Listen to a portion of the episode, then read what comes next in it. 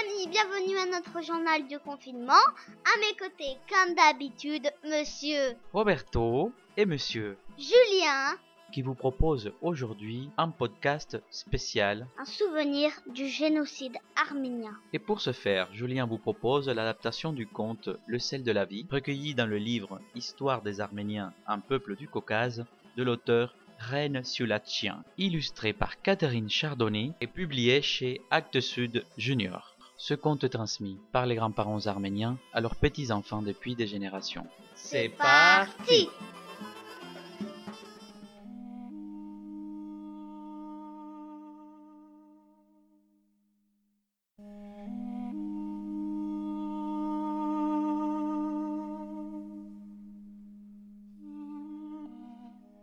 Il y avait jadis un roi qui voulait à toute force qu'on l'admire, qu'on l'aime pour ses qualités, sa beauté, son intelligence, son élégance, et pour toutes les bonnes et peut-être même les moins bonnes raisons du monde. Ce roi avait quatre filles, plus jolies et plus sages les unes que les autres. Il réservait cependant une place privilégiée dans son cœur à la plus jeune qui était sa préférée. Un jour, pour l'énième fois, le roi interrogea ses filles. Dites-moi, mes chéris, dites-moi encore, comment m'aimez-vous? L'aînée s'avança vers lui et charmeuse lui affirma Mon amour pour toi est si grand, cher père, que la voûte étoilée n'est pas assez haute pour permettre de le mesurer. Il va bien au-delà? Bien, ma fille, bien. Tu me combles d'aise. répondit le roi, séduit par cette réponse poétique.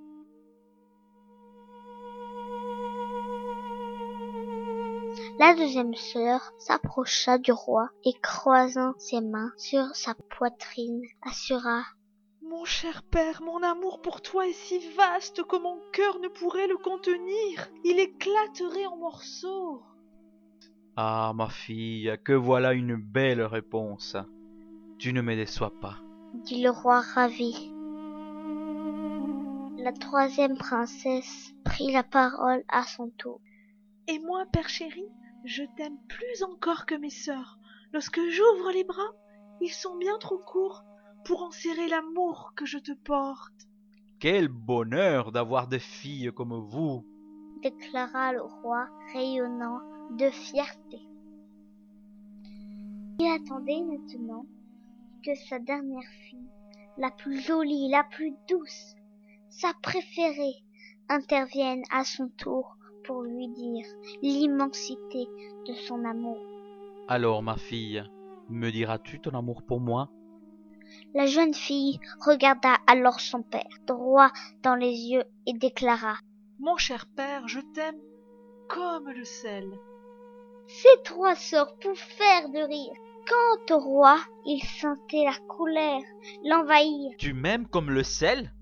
Ce vil condiment de cuisine Cette pitance que nos bergers jettent par poignées à leurs chèvres? Te moquerais-tu de moi, fille ingrate? Père, laisse-moi t'expliquer. implora la jeune fille. Mais le roi, n'écoutant que son exaspération, explosa. Va-t'en d'ici Et que je ne revoie jamais plus ta face sournoise Suffocant de rage, il pointait vers sa fille un index vindicatif. Tout son corps tremblait et son visage cramoisi ruisselait de sueur. La princesse, apeurée par le cataclysme qu'elle venait de déclencher, se réfugia en pleurs dans sa chambre. Puis elle réalisa que son père venait de la chasser à jamais. Ôtant alors ses vêtements princiers, elle revêtit les habits de l'une de ses servantes et s'enfuit du château.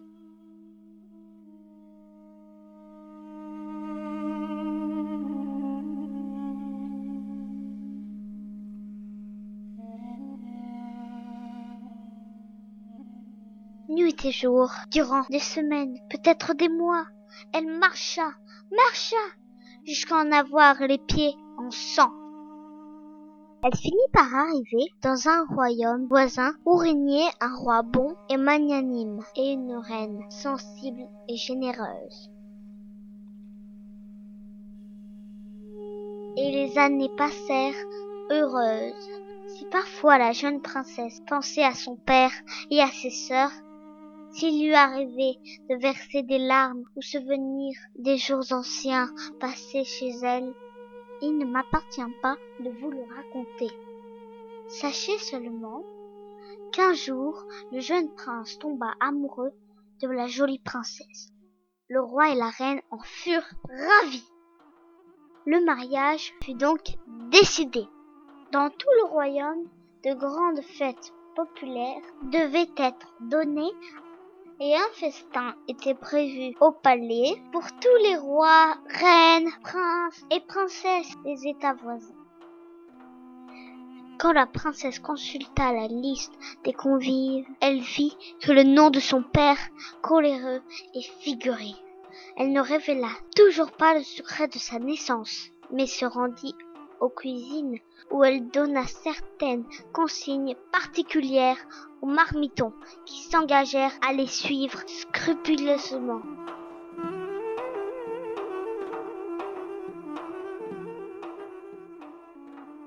Enfin, le grand jour arriva. Les mariés et la cohue des invités entrèrent enfin dans la salle des banquets où chacun prit place.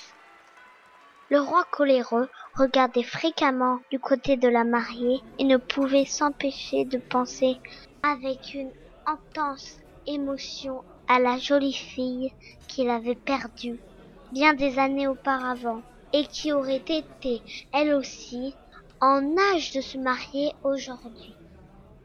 Des mets succulents passaient des plats d'argent vers les assiettes de porcelaine fine. Mais alors que tous les convives mangeaient avec un joyeux appétit, le père de la mariée, lui, ne parvenait pas à se régaler de ce qu'on lui servait. La viande était insipide, le riz fade, les légumes douceâtres. Bref, cette nourriture l'écœurait.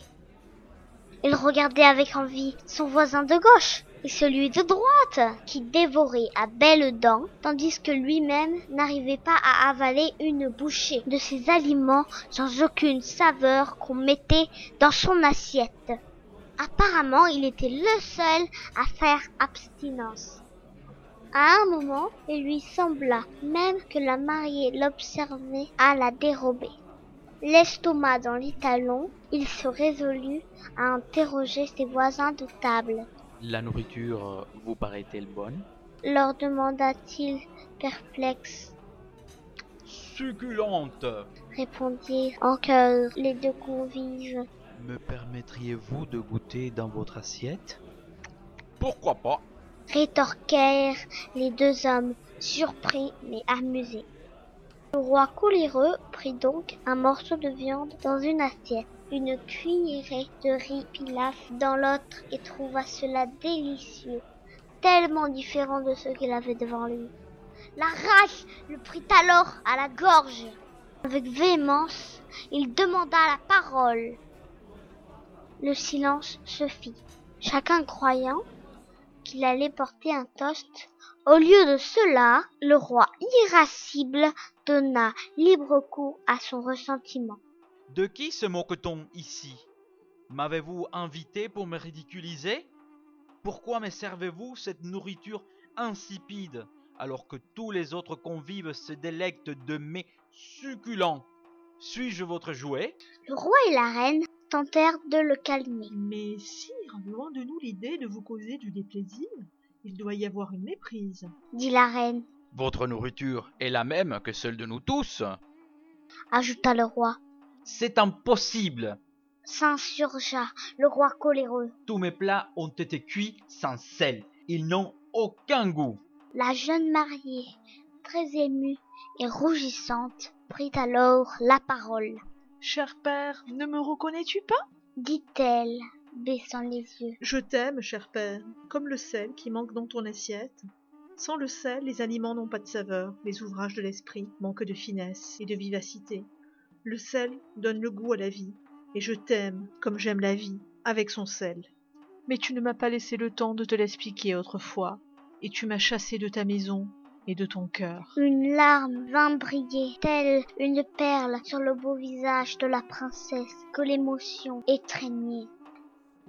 Le roi, bouleversé et honteux, se leva et alla serrer sa fille dans ses bras, lui demandant pardon pour le mal qu'il lui avait fait. La fête des épousailles reprit alors de plus belle, et on dit qu'elle dure encore. Et ainsi se termine notre podcast d'aujourd'hui.